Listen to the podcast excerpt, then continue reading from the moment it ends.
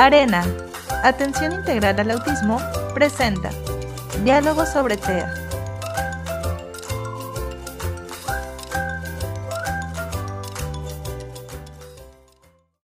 Hola, ¿qué tal? Muy buenas tardes a todos. ¿Cómo están? Mi nombre es Julia Buentello y en nombre de Arena, Atención Integral al Autismo, a través de su departamento de centro formativo, les doy la más cordial bienvenida a esta sesión de Diálogo sobre TEA y como sabemos, pues en este espacio estamos teniendo la oportunidad de platicar y abordar temas muy importantes sobre la condición del espectro del autismo. Y el día de hoy es muy importante para nosotros compartirles esta visión actualizada de la condición del espectro del área de intervención terapéutica. Y el día de hoy tenemos unos invitados muy, muy importantes que ahorita les voy a, a, a presentar. Pero primero comentarles que los invito para que tengan una mejor recepción de audio, utilizar audífonos o subirle mucho más al volumen para que podamos compartir y escuchar mejor la sesión. Y así como también a que nos escriban sus comentarios, sus dudas sobre este tema del día de hoy en el chat de esta transmisión para que también eh, los psicólogos que tenemos como invitados el día de hoy, expertos en el tema, pues puedan también ir por ahí resolviendo sus dudas y sus inquietudes. Y bueno, recordarles que el próximo viernes 4 de junio tendremos el curso de nutrición, uh, una guía práctica para iniciar en casa. Les recordamos que en nuestras redes sociales, en nuestra página de internet, también pueden consultar toda la información completa. Pues escribirnos a nuestro correo capacitación para que les podamos mandar toda la información detallada. Les recordamos que también hay precio especial por ser familias de arena y a ustedes que están viendo esta transmisión también se los hacemos válidos. Entonces escríbanos con mucha confianza. Y pues bueno, este, les quiero presentar a los invitados del día de hoy que nos van a compartir un tema muy importante de la intervención terapéutica, que son las consideraciones para promover la autonomía en niños con TEA. ¿Qué importancia es este tema que vamos a abordar el día de hoy?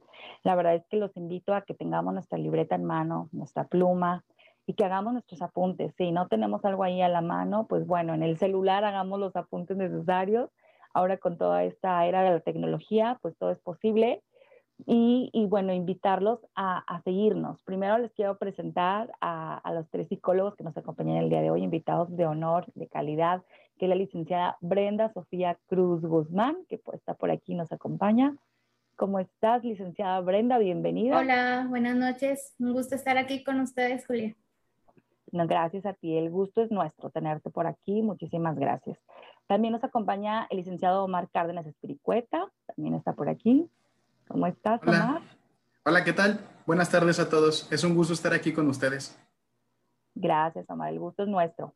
Y también nos acompaña el licenciado Omar Aldair Flores Ávila, que también está por aquí. ¿Cómo estás, Omar? Hola, ¿qué tal? Buenas noches. Muy bien, gracias.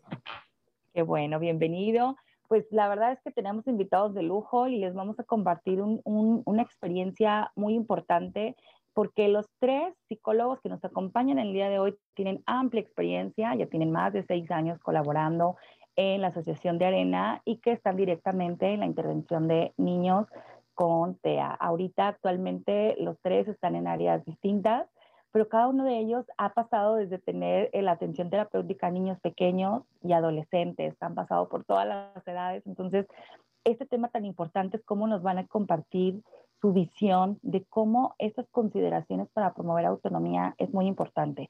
A veces creemos que la autonomía en los niños con autismo solamente se debe llevar o se debe cubrir cuando el chico ya es grande, ¿no? Cuando ya es un adolescente que ya creemos que es el momento para desarrollar la autonomía. Y la realidad es que es todo lo contrario. Desde pequeños tenemos que empezar a desarrollarla. Entonces, ¿y cómo desarrollarla? ¿no? Y eso es lo que nos van a compartir el día de hoy. Para empezar, les comparto una frase. Dice, dime y lo olvido. Enséñame y lo recuerdo. Involúcrame y lo aprendo. Y esta frase me encanta para iniciar el programa el día de hoy porque es cómo transmitir y cómo dar esta autonomía, cómo se fomenta, cómo se empieza, cómo se la puedo promover yo desde casa, como mamá, como papá, como maestro, como terapeuta de un chico con TEA, y no importa la edad que tenga esta persona, ¿no? Entonces, muchísimas gracias este, a los licenciados que nos acompañan el día de hoy. Pues bueno, yo creo que lo primerito sería preguntarnos qué es la autonomía, qué es la independencia y para pues empezar a partir, ¿no? De ese primer punto. ¿Quién nos quiere compartir? Yo. Pues sí, Julia, como, como bien lo dices, ¿no? O sea, me gustó mucho la frase con la que iniciaste porque creo que esto involucra ambas partes, ¿no? O sea, la importancia de la independencia y la autonomía. Eh, nosotros desde adolescentes, bueno, cuando iniciamos la parte del, del, trabajo con adolescentes, los papás tenían como un poquito esta, esta visión o esta noción de que solo hasta llegar a la adolescencia se trabajaba la independencia, la autonomía. Ahora sí me preocupo porque sea autónomo o porque sea independiente, ¿no? Entonces, pero vamos a ver qué significan, porque de ahí parte la importancia de lo mismo, ¿no? Autonomía. La autonomía en palabras muy sencillas es el poder elegir alguna situación, tomar alguna decisión de varias opciones, de dos opciones. Este, la independencia es eso que yo elegí, hacerlo por yo mismo, ¿no? De acuerdo a mis propias capacidades, a mis habilidades. Voy a poner dos ejemplos este, enfocados más un poquito a la vida diaria. ¿Qué voy a desayunar hoy, no? Bueno, estoy entre un sándwich o un cereal. Bueno, ya, bueno, eh, voy a elegir el sándwich. Ya ahí soy autónomo, estoy eligiendo qué es lo que quiero desayunar. Pero yo solito me hago el sándwich. Bueno, o solo sé sacar el pan, sé sacar el jamón sé embarrar la mayonesa y, y bueno, eso es lo que yo sé hacer. Ahí ya estoy siendo independiente. Estoy haciendo el sándwich que yo quiero hacer, que yo elegí y lo estoy haciendo yo solito, ¿no? Otro ejemplo sería de la vida diaria de la ropa. Hoy, ¿qué me quiero poner? ¿No? Pues enfocado un poquito más a los niños. Hoy quiero la playera del Pau Patrol o quiero una playera lisa de mi color favorito. No, pues elijo la playera de Pau Patrol porque es mi caricatura favorita. Entonces, entre esas dos opciones elegí, estoy siendo autónomo pero yo solo me pongo la playera del Pau Patrol, sé cómo tengo que remangarla para meter la cabeza, meto los brazos y me la bajo, ¿no? Hasta la parte de, del abdomen para que ya esté puesta mi playera. Y ahí estoy siendo independiente, ¿no? Entonces, son dos palabras que van muy de la mano, como vemos la relación con el ejemplo. Una es yo elijo y la otra yo hago, en palabras más sencillas, ¿no? Qué, impresionante y la verdad a veces no consideramos esta parte y a veces se nos olvida, ¿no? Este, tener estas, estas cosas claras que tenemos que desarrollarlas. A toda la gente que nos está sintonizando, recordarles que el tema que estamos hablando el día de hoy es el de consideraciones para promover la autonomía en niños con TEA. Entonces, ahorita estamos hablando de los conceptos que tenemos que ir comprendiendo para iniciar este proceso de aprendizaje primero nosotros, ¿no? Porque a veces luego queremos enseñarle algo a, los chicos y ni nosotros lo tenemos claro. Y aquí la licenciada Brenda Cruz nos está compartiendo los términos, qué es la autonomía y cómo se liga la palabra y el término independencia, ¿no? Qué importante es lo que nos compartes. Y, y la verdad es que esto es fácil confundirnos, porque también hay cosas que creemos que son autonomía y que en realidad no lo son y que podemos vivir como equivocados, ¿no? Y eso me llama un poco la atención. ¿Qué opinan de esto? Lo que no es la autonomía. Pues mira, Julia, eh, ahora que preguntas eso me gustaría compartir. Claro. Eh, por ejemplo, eh, ¿cómo podemos ver nosotros cuando no es una habilidad autónoma o cuando no es independiente? Bueno, por ejemplo, cuando sabemos que en casa el niño eh, o decimos, bueno, él, se puede servir el cereal solo porque va por la leche, va por el cereal, agarra el plato y se sirve, pero en realidad eh, tira el cereal, eh, no se sirve adecuadamente la leche. Vemos que hay una intención y eso está excelente, pero si no le podemos dar la dirección correcta, entonces la habilidad no se perfecciona, porque lo puede hacer tal vez de una manera independiente, pero vemos que no es algo funcional para él. Ahora bien, si permitimos que lo haga él solo, estarle dando una, guía, una asesoría, eh, a lo mejor si tira, si, si deja algo sucio, bueno, también esta es una oportunidad que lo pueda limpiar, que se pueda eh, utilizar este momento para seguir afianzando más habilidades de independencia y autonomía. Porque muchas veces pensamos que como hace las cosas solo, no nos pide la ayuda, ya, ya damos por hecho que eso es autonomía o que eso es independencia. Y pues es que la realidad es que no. O por ejemplo, eh, cuando ahorita que mencionaba Brenda el ejemplo de, de, la ropa, de que me pongo mi playerita de Pau Patrol, bueno, eh, muchas veces por, por ser practicidad o por ser fácil, bueno, eh, yo le doy la instrucción al niño y él mete la mano y él mete la cabeza este, y él levanta los pies para que yo le pueda poner el, el short. Entonces ya es autónomo o ya es independiente, pero es que tampoco es así. O sea, nos sigue la instrucción, nos comprende, sigue instrucciones simples y eso está muy bien porque eso ya puede partir para más habilidades. Pero si no puede hacerlas de una manera más adecuada y por él mismo, lo más que se pueda, entonces no es una independencia tal cual. O cuando, no nada más con el ejemplo de la ropa, sino con muchas otras actividades que nosotros podemos hacer en lugar de ellos. Porque como papás o como terapeutas o como maestros, eh, sí hay ocasiones en que, ay, es que ya se tiene que ir o es que ya tenemos que continuar con otra actividad o tenemos que hacer esto, o tenemos que hacer algo, entonces vamos a hacerlo por él, vamos a ayudarle, este, yo recojo, pero entonces estamos perdiendo oportunidades para poder trabajar la autonomía. Y cuando nosotros decimos, bueno, es que ya, ya lo hace solo, él ya puede este, decidir, o es que, por ejemplo, lo llevamos a una fiesta en la casa, y en la casa de mi familia, y, y pues él decide no estar porque él está más en el cuarto, o está en el celular, o está en la tableta, eh, o se aparta, es que pues es su propia decisión. Y es que si nosotros no lo incluimos, no le vamos dando esta apertura a que sea parte de la dinámica, a que sea parte de la actividad de la familia, entonces también le estamos negando esta oportunidad de autonomía, porque nuestros chicos con autismo eh, tienen intereses restringidos, eso lo conocemos bien.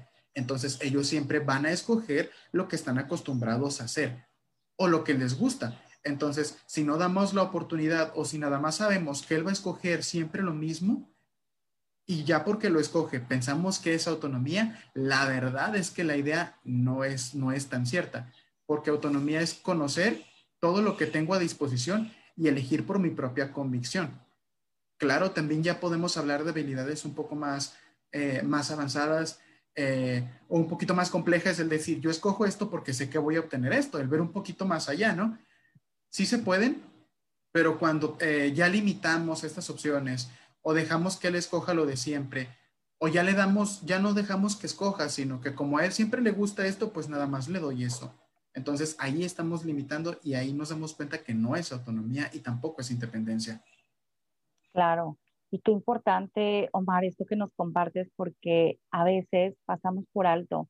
Ya en programas pasados, si recuerdan, estábamos hablando de esas oportunidades que ahorita bien nos comentas, de cómo ir desarrollando esas habilidades en la vida cotidiana, porque en todas las situaciones se pueden aprovechar.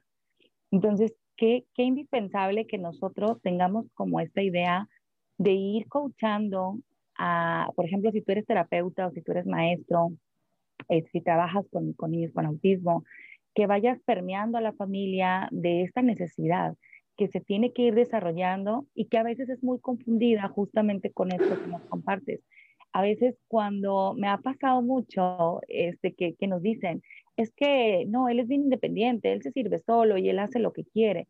Y de pronto también eso se puede ver en una situación en que luego se puede volcar a cuestiones conductuales que creemos que es independencia y que es autonomía y la realidad es que a lo mejor no estamos comentando la habilidad requerida. Entonces, qué, qué importante que sepamos discriminar esa, esa, esa parte y saber que, que no es necesariamente eso. Entonces, ahorita se nos hablaba de los conceptos de autonomía e independencia y de cómo son importantes que una conlleva a la otra, ¿no? La autonomía, nos decían, la capacidad de, de que él, él, elija, ¿no? Y la independencia, el del hacerlo solo, por sí mismo. Entonces, claro, es, es, muy común esto. Entonces, qué bueno que todos los que estamos aquí, todos los que nos están escuchando en este momento, podamos darnos cuenta de esto que nos comenta ahorita el licenciado Omar. ¿Y, y desde cuándo? O sea, ¿desde cuándo podemos decir a todas las personas que nos están viendo, padres de familia, maestros, eh, profesionistas, cómo trabajarla? ¿Desde qué edad se trabaja y desde dónde y por qué es importante empezar a trabajarla?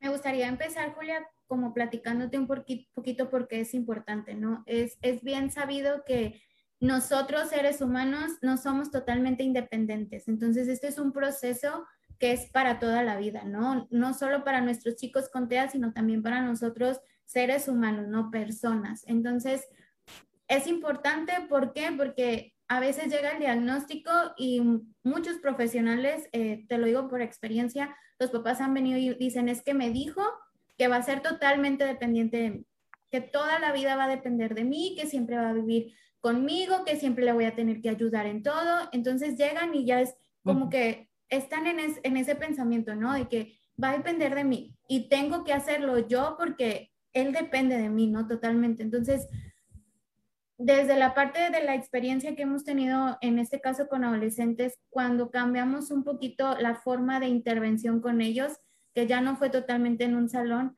se les veía diferente porque se sentían útiles, se sentían parte de, o sea, no era solamente el estar sentados y hacer lo que tú me pides, o sea, no, ya iba un poquito más allá, ¿no? El trasladarse ellos a sus, a sus responsabilidades, sus talleres, el elegir alguno de esos talleres, ¿no? Que fue parte de los cambios en la intervención y se sentían útiles. Les cambió mucho también eh, la forma en la que nosotros percibíamos de ellos. Se sentían parte de, como lo dijiste en la frase con la que iniciaste esta plática, ¿no?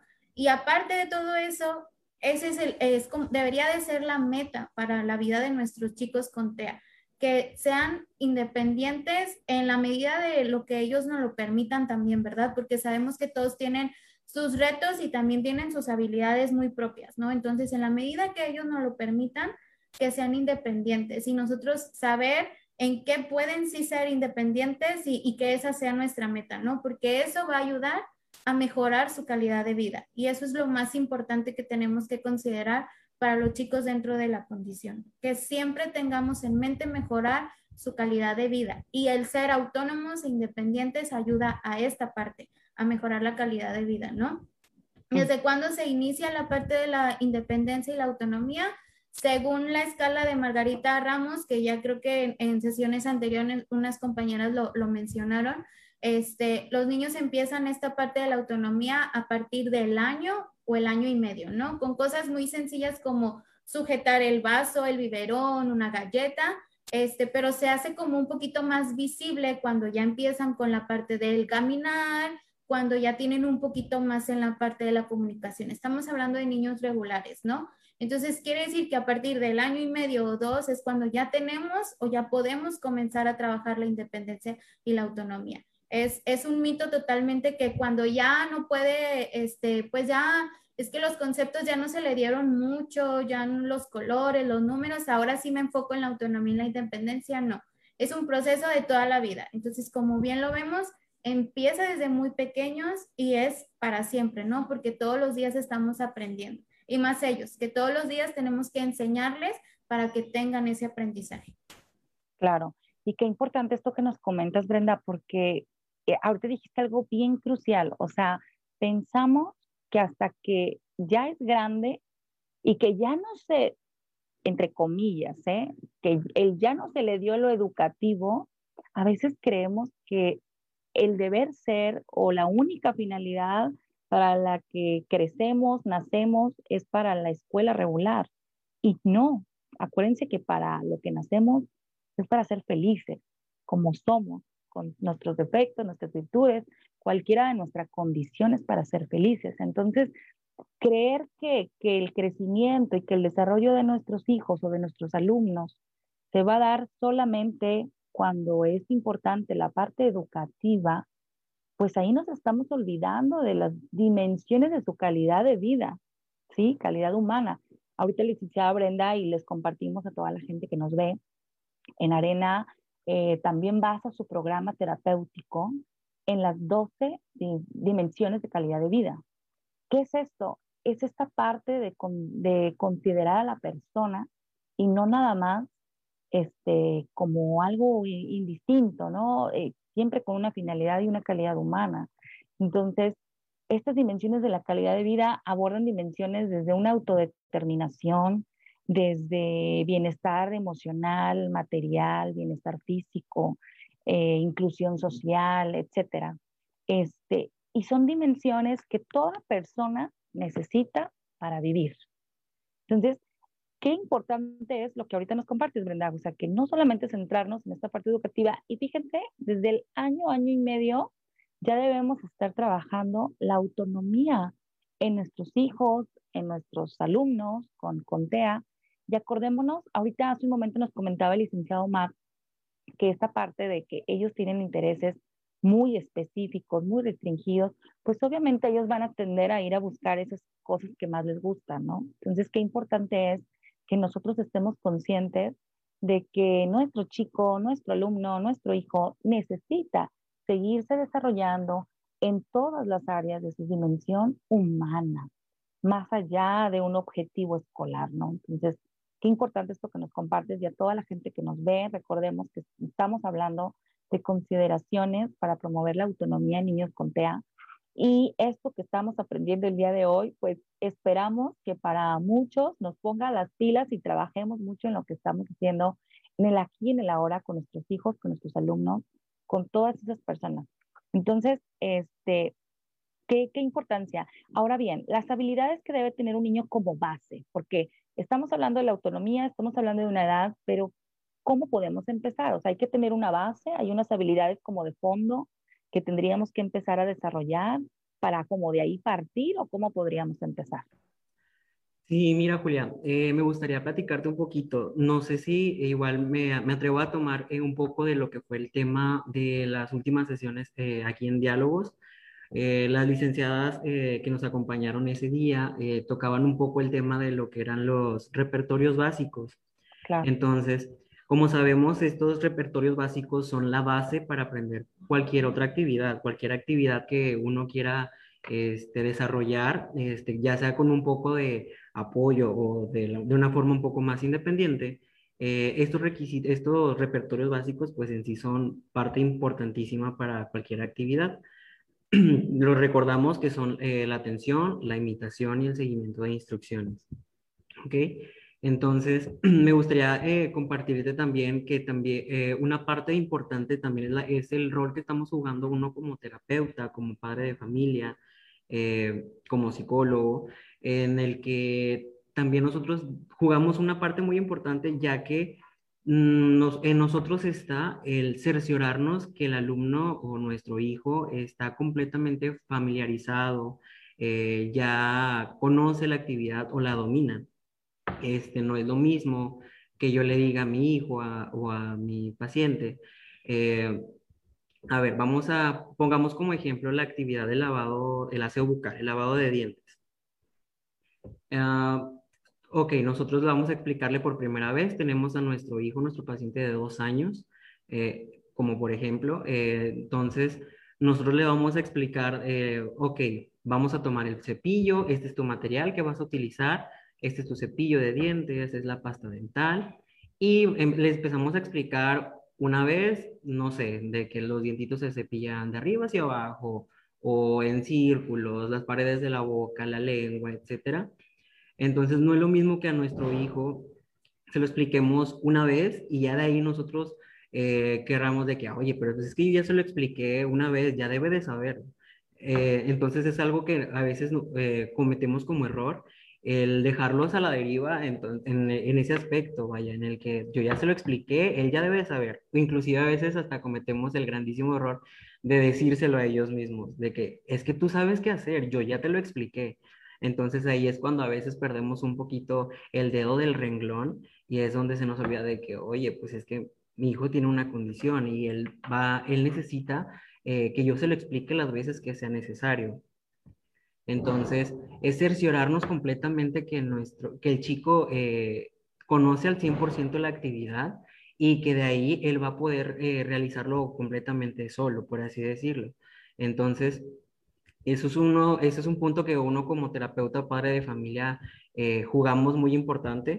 Entonces, pues sí, a, grandes rasgos, pues no nada más dejarle todo al niño, vaya, considerar lo que son las habilidades sociales y vamos a ver que poco a poco eh, vamos, el, el, niño va a comenzar a, a realizar eh, las actividades por sí solo y esto le va a empezar a ayudar un poco también a generar esta parte de solución de problemas, de ok, ok, ya uno va viendo la, eh, que el niño ya se empieza a desplazar un poco, de que, ok, ya le expliqué la forma del lavado de dientes, la parte práctica, por así decirlo, ya quedó, ok. pero a lo mejor si nos regresamos un poco a la parte este, contextual de, de todo, es explicarle de una, de una forma, buscar la, la, forma en la que nuestro hijo comprenda de que, ok, eh, los dientes se lavan de esta forma, pero ¿cuándo lo hacemos? Ok, bueno, entonces es explicarle que después de cada, de cada comida eh, se va a lavar los dientes, se los va a cepillar, va a ir a acercarse y también más que nada buscar una como otra, otra de las habilidades que también se van a requerir va a ser como que, bueno, la tolerancia a la frustración, la toma de, el esperar un poco, la, espera de turnos, porque, no sé, supongamos que uno como papá ya terminó de comer, eh, o el, el, alumno, bueno, el alumno ya terminó de comer, pero el papá todavía no, entonces el alumno pues todavía requiere apoyo, entonces él va a correr directamente al baño eh, para quererse cepillar los dientes, entonces ahí es cuando uno dice, oye, eh, ok, qué bueno que ya tuviste esa, esa iniciativa, pero espérame un, tantito, un poquito porque pues yo todavía no termino de comer, entonces claro. ahí es cuando eh, tratamos como de, de okay, ok, trabajarle toda la parte lo más natural posible, ¿verdad? Claro. Entonces, que sea de la forma más natural posible y pues sí, eh, más que nada es eso, Julia. Claro. Y en, y en los contextos naturales, ¿verdad? Ahorita comentabas uh -huh. algo bien importante de cómo desarrollarlo ahí y, y estos repertorios o habilidades básicas, cómo nos van a ayudar a que tener eso primero, porque de ahí podemos desencadenar otras más, ¿no? Uh -huh. este, desde el atender, desde el seguimiento de instrucciones, la imitación, la capacidad de espera que la que nos platicas, o sea, uh -huh. son cosas que al ir nosotros dándole la oportunidad al niño de irlas, este, a, digamos que poniendo en práctica, podemos después de ahí despuntar a otras habilidades que, que se combinarán más adelante, ¿no? Entonces, este, sabemos y podemos decir muchísimas tareas que desarrollen autonomía, ¿verdad? Este, mil, mil cosas, pero también tenemos que tener cuidado a toda la gente que nos está viendo de qué debemos exigir y qué no, ¿verdad? Saber también, ahorita el licenciado Omar nos, nos decía, darnos cuenta de que a veces pues, requieren algún tipo de apoyo y es su derecho, aquí ojo, importante, es su derecho que nosotros les demos esta ayuda que apoye a esta, a dar una solución, ¿no? Eh, entonces, puede haber muchísimas responsabilidades que el niño tiene que tener según su edad, ¿no? Y cuidar esta parte de no irnos un poco más allá, ni menos ni de más, ¿no? Tampoco subestimarlo, porque como siempre les hemos dicho, siempre hay que buscar el desarrollo de ellos, no limitarlos, no subestimarlos, porque muchas veces los primeros que, que los limitamos somos nosotros mismos. A veces somos la misma familia quien no cree que el niño pueda desarrollar alguna habilidad, que no creemos que él pueda ser independiente, que no creemos que él pueda vestirse solo. Y sí se puede. Entonces, hay cosas que, que vamos a compartir ahorita, como qué cosas podemos irle pidiendo a, a los chicos dependiendo de la edad que tienen, para también tener este cuidado de no subestimar, pero no sobrepasarnos.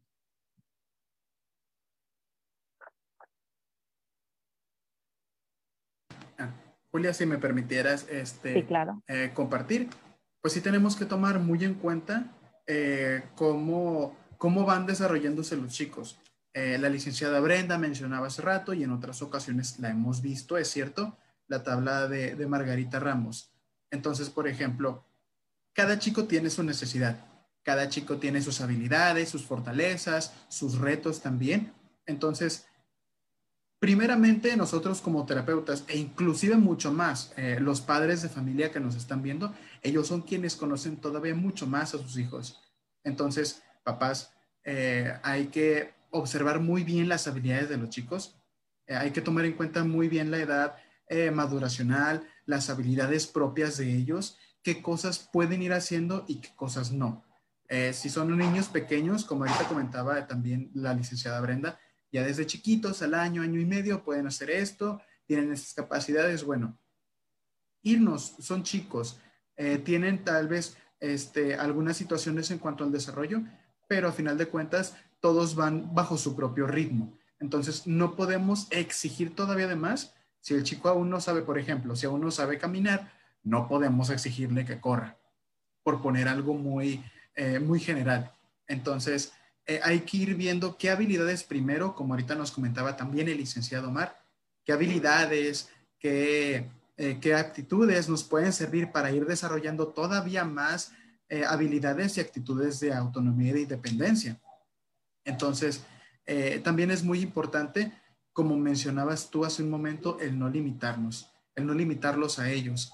Muchas veces pensamos que todo el lado contrario de lo que mencionaba hace un momento, ¿no?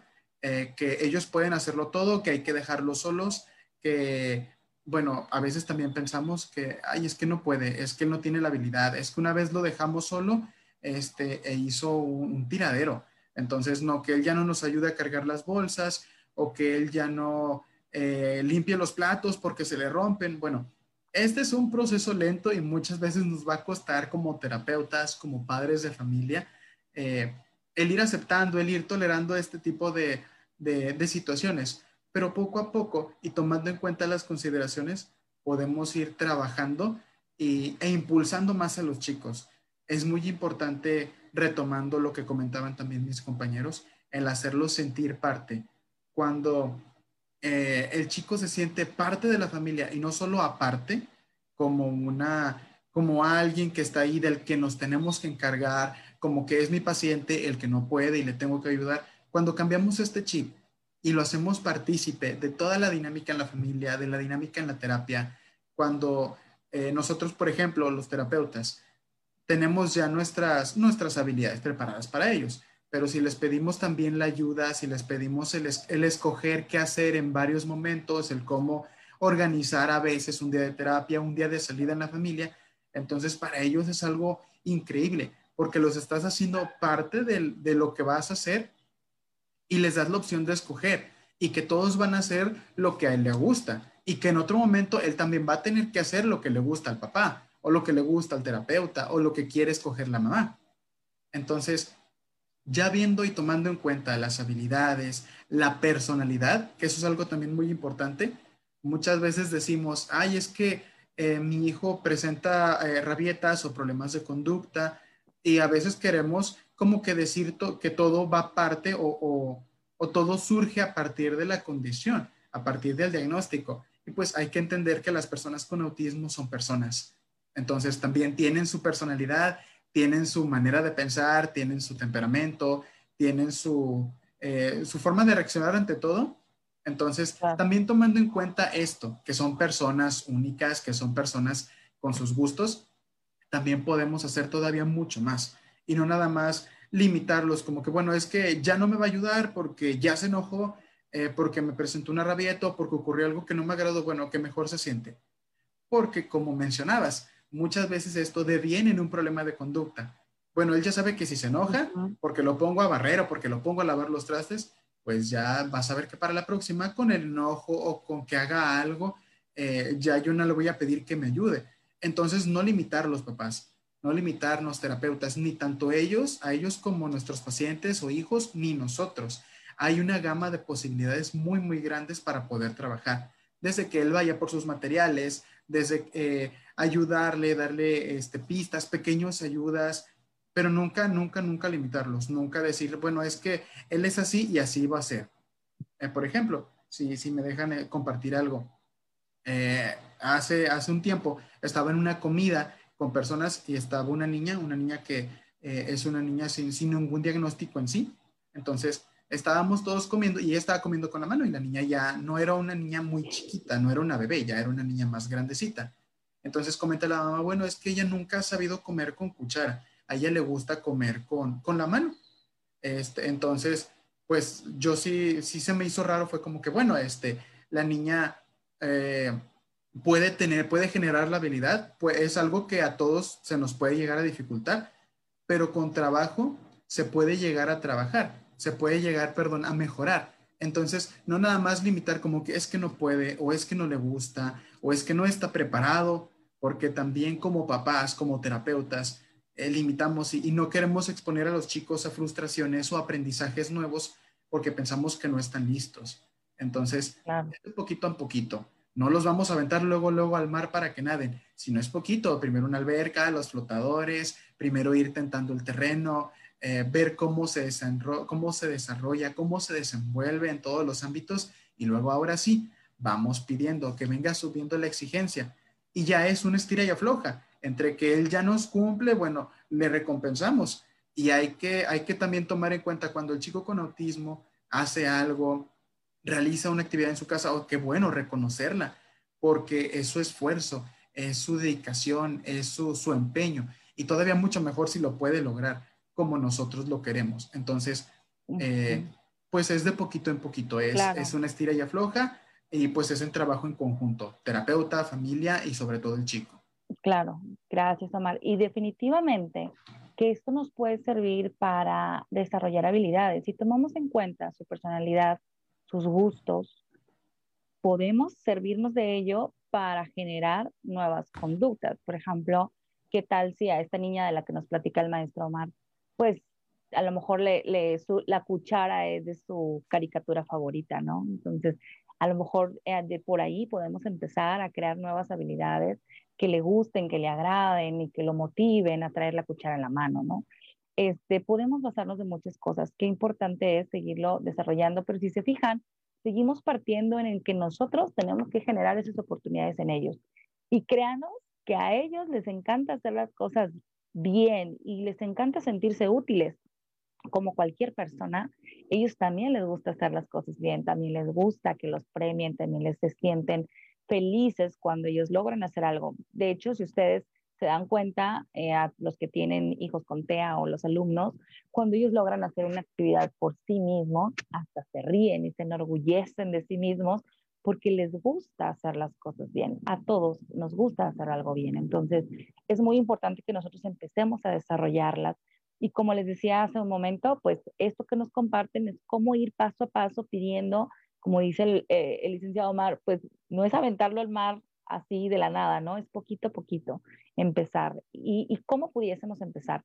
¿Hay alguna lista donde podríamos ver o cómo poder empezar por edades, ir viendo como qué responsabilidades podríamos exigirle a estos niños, en, en general a todos los niños, pero también basándonos en los, nuestros chicos con TEA, saber nosotros que estar bien conscientes que ellos tienen posibilidades de hacer muchísimas cosas como cualquier otra persona.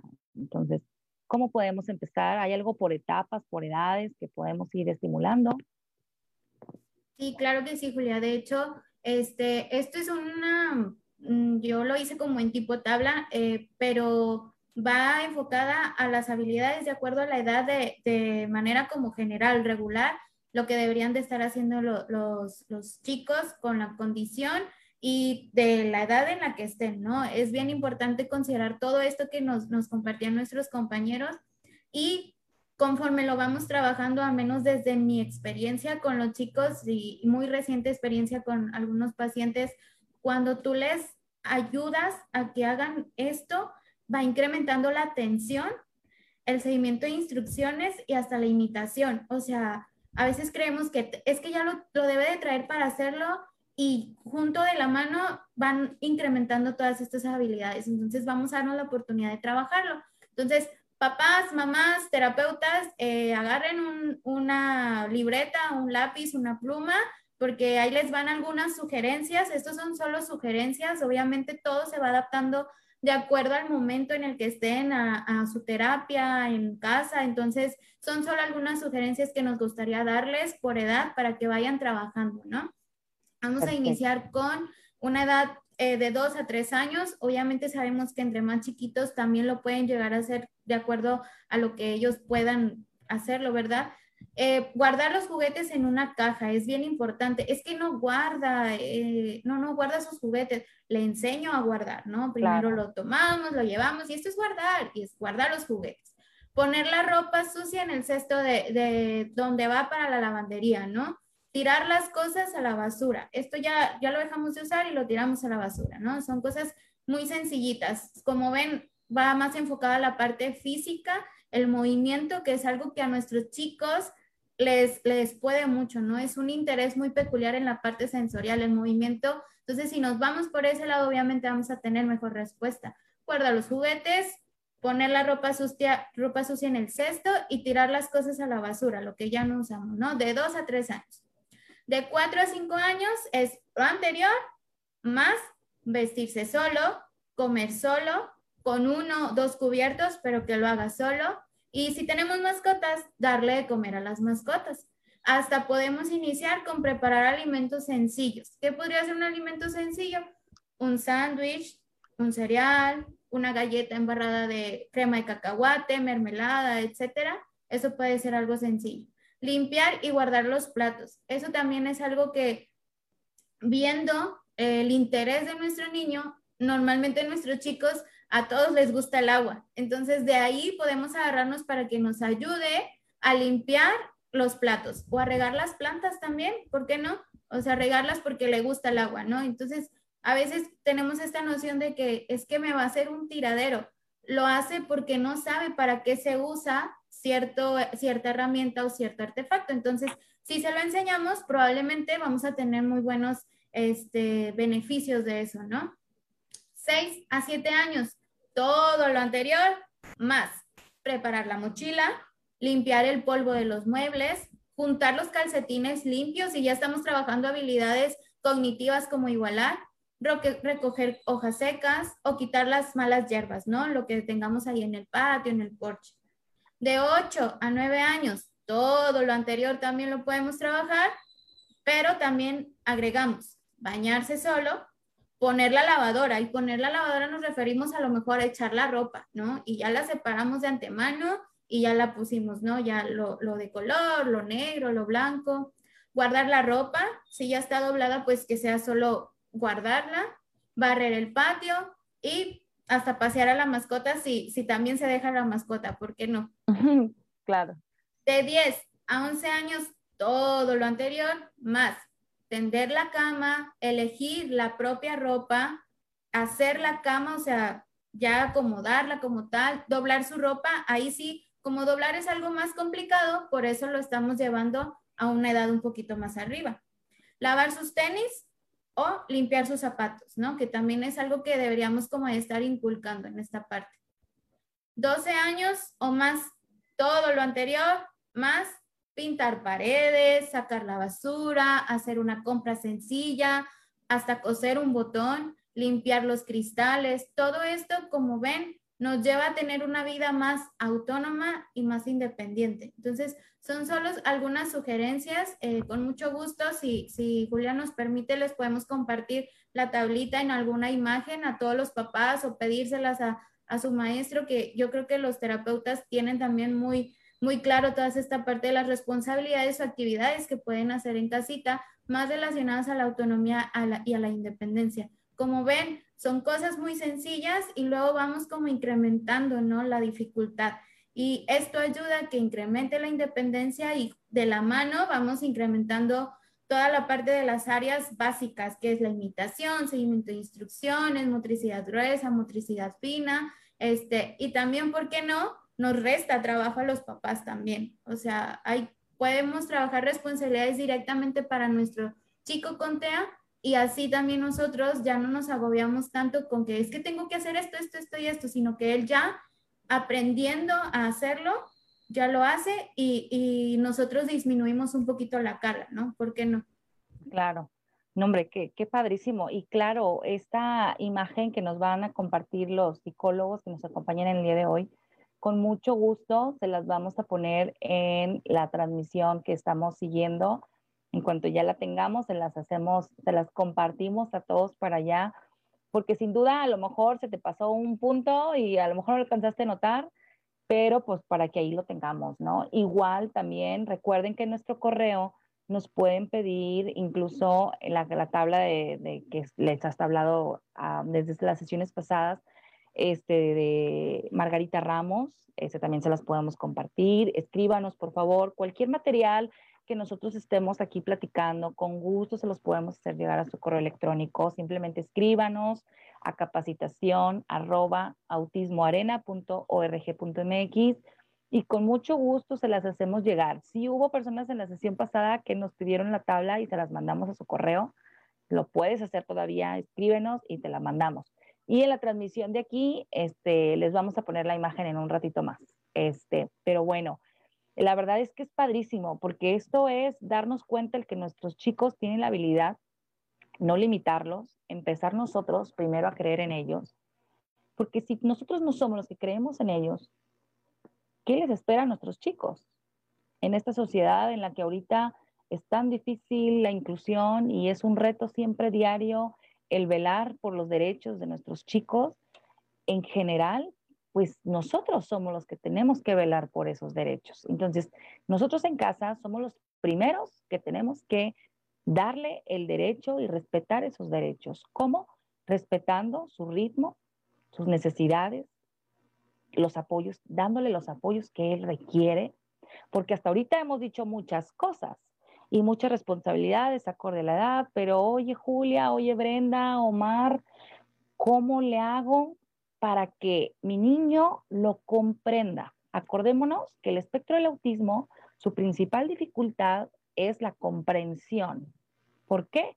Hay áreas afectadas, comunicación, este, intereses eh, restringidos, socialización, integración sensorial, y estas cuatro áreas se reducen a que el chico con autismo tiene dificultades para comprender el entorno que lo rodea. Y tenemos que apoyarle, tenemos que ayudarle. Por ejemplo, ¿cuál es la principal dificultad en una persona con discapacidad motriz?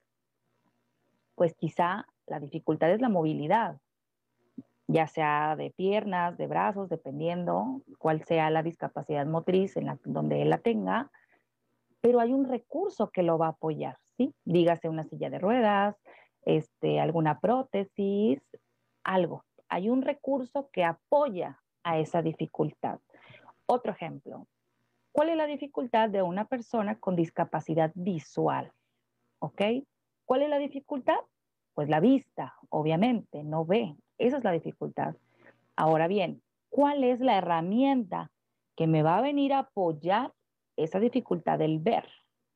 Bueno, pues también hay recursos para estas personas, que son, pues a lo mejor un sistema braille, anteojos, este, desde algo tan básico como unos anteojos ya son recurso de apoyo a un sistema braille y demás. Entonces, siempre, para toda dificultad ante una discapacidad, hay un recurso que apoya a esa dificultad.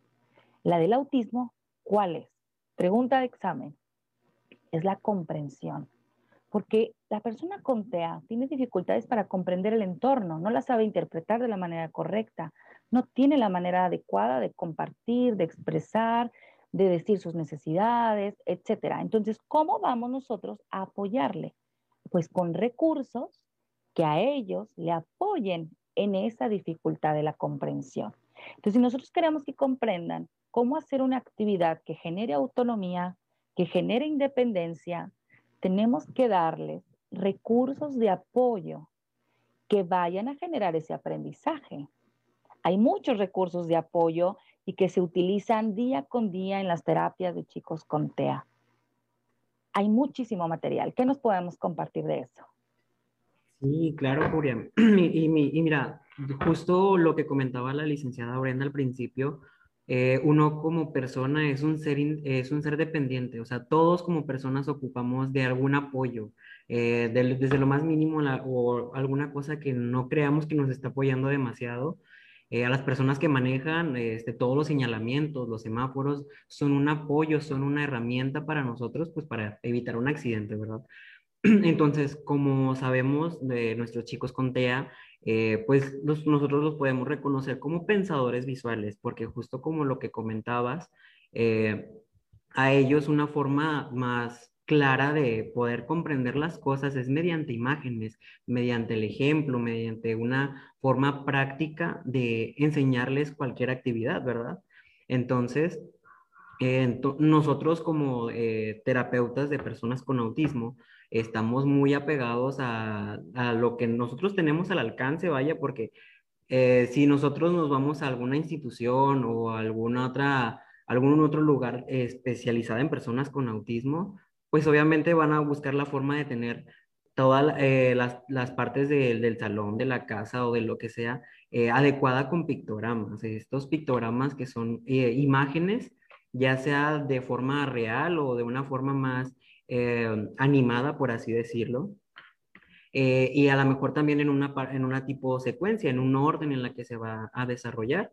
Entonces, pero digo, no siempre nos puede, no siempre a veces se existen estas posibilidades de poder imprimir un tabloide, de poder enmicarlo, de poder comprar el velcro. Eso es algo que también a mí siempre me, a veces eh, en terapia me decían algunos padres de familia, de que, maestro, pero es que fíjese a mí, pues la situación económica no me da para completar algún pictograma o, un tabloide y enmicarlo. Entonces, eh, prácticamente podemos eh, buscar de otras soluciones, buscar las imágenes, no sé, con recortes. dibujarlos. Dibujarlos, recortes del periódico, eh, hacer, no sé, tomar fotos con el celular, pues ya ahorita quién no tiene un celular con cámara, ¿verdad? Y a explicarle, darse el tiempo para poderle explicar al, al, paciente o al, a nuestro hijo con autismo, de que, ok, mira, vamos a, a, esta actividad va a ser la de, mm, no sé, nos regresamos a la de bañarnos Ok, primero te vas a quitar la ropa. Después vas a, no sé, a como que a tentar un poquito el agua, si está fría, está caliente. Ya nos eh, humectamos todo nuestro cuerpo con agua, eh, aplicamos el champú, todos los pasos que se van desarrollando, este, nosotros lo podemos hacer mediante imágenes. Eh, algo que yo también siempre recomiendo en terapia para los papás es de que es que maestro, es que yo quiero que lo haga él solo nos regresamos un poquito a lo que mencionábamos al principio, es de que, ok, vamos, primero vamos a cerciorarnos que el alumno conoce completamente la actividad, ¿verdad? Ya una vez que ya la comprendió, que ya sabe eh, los pasos, a lo mejor va a llegar un punto en el de que su iniciativa va a ser tanta que él va a ir corriendo a, realizar la actividad por sí solito. Digo, no está nada mal. Digo, pero pues obviamente uno, pues para cerciorarnos de que lo va a hacer eh, adecuadamente o vaya que va a ser de una forma funcional, es pues bueno, no le voy a quitar la vista o voy a hacer así como que no lo estoy viendo, pero sí lo estoy viendo de reojo para, ya es como que uno como padre de familia se va, se va dando cuenta de que, ah, súper bien, ya, ya está logrando esta actividad por sí solito. Pero qué mejor, digo, cuando podemos agregarle a, a esta parte de nuestra casa o nuestro salón de clases, salón de terapia, un apoyo precisamente en donde él vaya siguiendo esta secuencia. Eh, los pictogramas en secuencia, ya sea en una orden horizontal o, vertical, eh, donde él vaya eh, a lo mejor de que, ok, lo vamos a poner en la actividad que es para Igual nos regresamos a la parte del lavado de manos, que también es algo muy importante y más ahorita en, contingencia que hay que explicarles muy bien el, lavado de manos. Ok, ¿qué, ¿qué, les parece si les ponemos al lado del, precisamente en donde se pone la barrita del jabón, eh, a un ladito, a un costado de la llave, esta secuencia en donde él se va a ir apoyando precisamente en darle el orden correcto, a lo mejor se va a brincar un paso, no sé, pero ya al menos está, está siguiendo la secuencia de que, ok, primero me enjabono, entre dedos, palmas, hasta el antebrazo, no sé, o luego retiro el jabón con agua y me seco.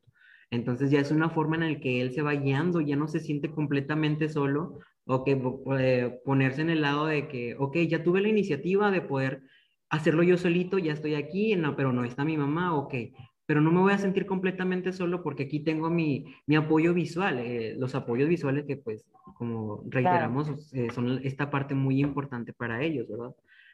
Claro. Entonces. son justamente esto que comentamos, ¿verdad, Omar? O sea, este recurso que me va a apoyar a esta dificultad. O sea, así tan igual son los apoyos visuales este, para nuestros chicos con TEA.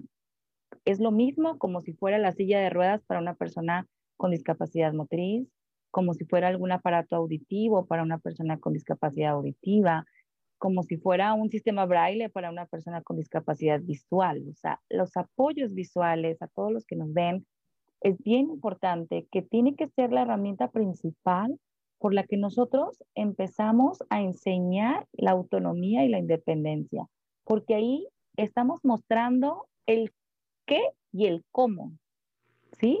O sea, ¿qué tienes que hacer? Esto. Es más fácil para un chico con TEA entenderle a una imagen. Y el cómo, pues con la secuencia que justamente ahorita nos comentaba el licenciado Omar, el orden de las cosas, de las actividades para llevar a cabo una tarea. Sí, mira, y si también me permites eh, compartirles, este, también a veces sucede mucho de que, ok, esas son las actividades eh, así como que muy inmediatas, pero a veces uno, pues ya cuando ve que ya las actividades están quedando un poco más cortas para, para, para el chico, es de que, ojo, también estas, estas secuencias se pueden ir disminuyendo para aumentar precisamente esta parte de la autonomía de que, ok, bueno, ya mi hijo, ya de tanto repetirlo, de ya de tanto realizarlo con el apoyo, este apoyo lo podemos ir retirando poco a poco. Eh, los pictogramas, el sistema PEX, eh, la modalidad de Teach, todo esto es así como que a lo mejor temporal, por así decirlo, digo, ya en, llegando a un grado de, de que, ok, ya mi hijo ya desarrolló un poquito más de lenguaje, gracias a estos sistemas, ya los podemos ir retirando poco a poco hasta llegar a un punto en el que mi hijo ya eh, sabe realizar las actividades, se sabe desplazar eh, tanto en su salón, en, eh, en, la casa. He conocido familias que tienen la casa completamente adecuada y me parece fabuloso porque pues el chico se va desplazando por todas las partes de la casa y sabe que no se va a sentir solo porque ahí tiene sus apoyos visuales. Entonces, también le podemos ayudar a, a eh, como todavía para aumentar un poco más esta parte de la autonomía, a que él vaya escogiendo las actividades que quiere hacer al día, obviamente con la supervisión del adulto, porque capaz si él todavía dice, ah, quiero juegos todo el día, quiero ver tele todo el día, ¿verdad? Pues no. Entonces, pero ya también lo podemos ir, ir guiando a una forma en la que él pueda decir de que, ok, yo quiero en el día, ¿qué vas a querer hacer en un sábado, por así decirlo? ¿Va a ser tu día de libre elección del día? ¿Qué quieres hacer el sábado? Le podemos dar las opciones que tenemos. Mira, entre las opciones que, que podemos hacer el día de hoy, eh, eh, está ir con tus abuelitos, ir al parque, ir al cine, podemos ir a comer a tal lugar. Entonces ya ahí nosotros le estamos dando como que esa, esa premisidad de, de poder escoger, pero a la vez también le estamos dando un, cierto límite, ¿verdad? De las actividades que va a poder trabajar. Pero les, les digo, entonces, la idea es de que ya al momento de poder dominar una agenda visual, una secuencia o del día o de la semana inclusive, eh, es de que es precisamente esa, esa es la idea de, de, estos apoyos visuales, es de que en algún momento él pueda planificar su día ya como una persona más independiente. Claro, importantísimo esto que nos comentas. Y lo mejor del caso es que el, el tenerlo bien en, en mente eh, y que es un derecho, esto es importante decirlo porque a veces yo les decía mucho a los papás que no caigamos en el síndrome del hijo llavero. Se reían mucho porque yo les decía esa frase.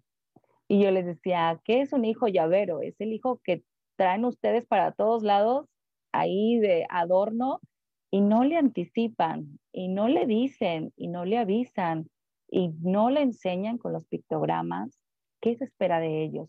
Acuérdense que esta parte de que eh, del autismo hay una dificultad en la comprensión, los pictogramas lo que hacen es ayudar a comprender y bajar la ansiedad que me puede producir la angustia de no saber qué se espera de mí.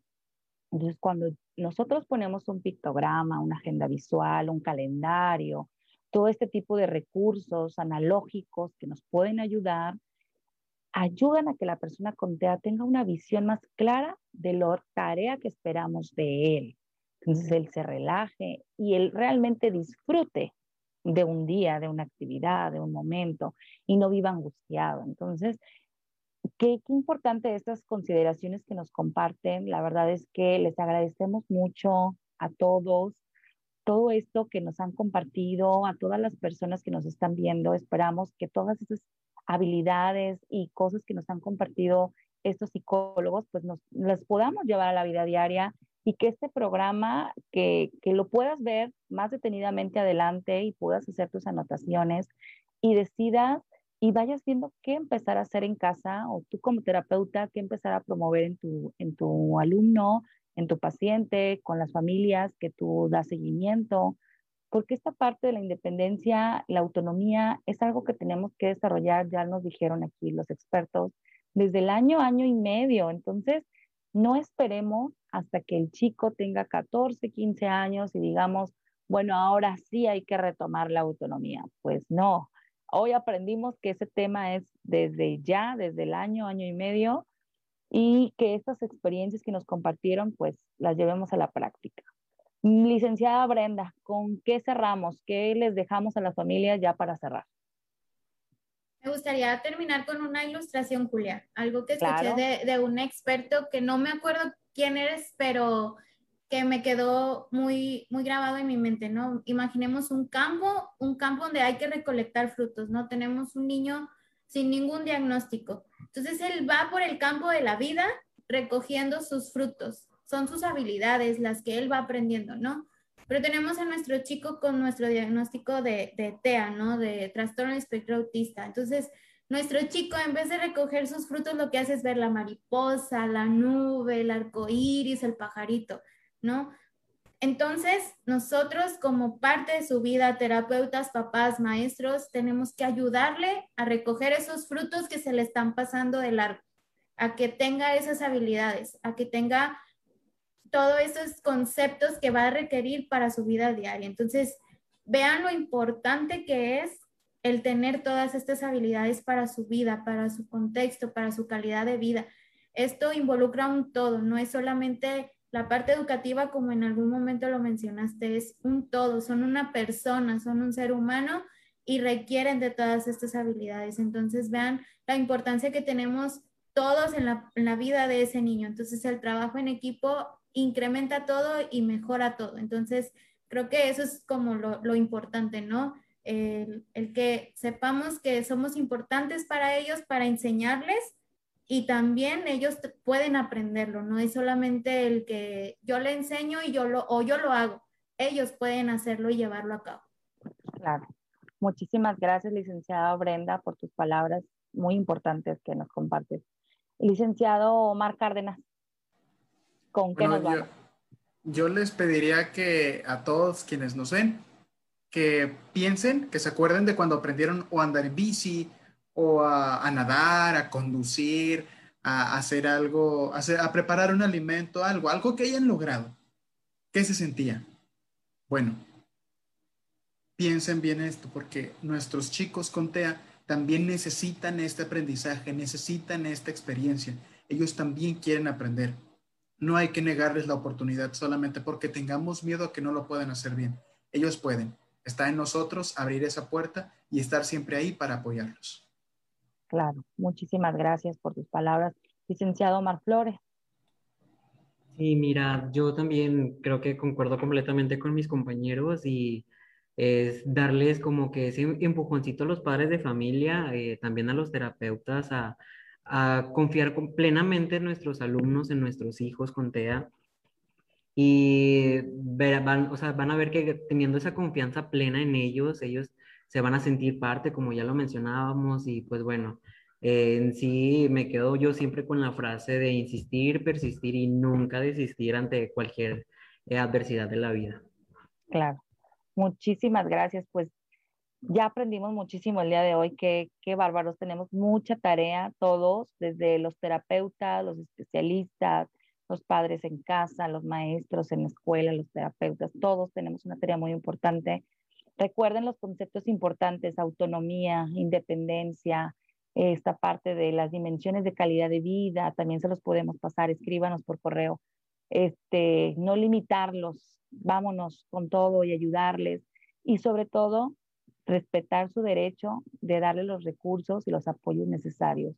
Entonces, es nuestra tarea diaria que nosotros lo hagamos en casa y en todos los ambientes en donde nos desenvolvemos, ¿no? Entonces, pues bueno, muchísimas gracias a todas las personas que nos están siguiendo. Los invitamos a compartir todo lo que aquí hemos aprendido y pues bueno, muchísimas gracias a todos por acompañarnos, a los expertos por estar aquí. La verdad es que muy nutritivo el tema y nos llevamos mucha tarea de su amplia experiencia. Muchísimas gracias por acompañarnos. Y a todos los que nos ven, pues la tarea ya está dicha. Hay que ponerla en práctica y pues bueno, lo esperamos, los esperamos a todos en nuestra próxima sesión de diálogo sobre TEA. Recuerden todos que somos una pieza importante en la calidad de vida de todas esas personas con autismo. Los invitamos a seguir dejando huella en todos ellos, a creer en ellos. Y pues bueno, nos despedimos esta noche. Recuerden que somos Centro Formativo Arena, abriendo caminos a través de la formación en las condiciones del espectro del autismo. Muchísimas gracias a todos y nos vemos la próxima. Bye bye.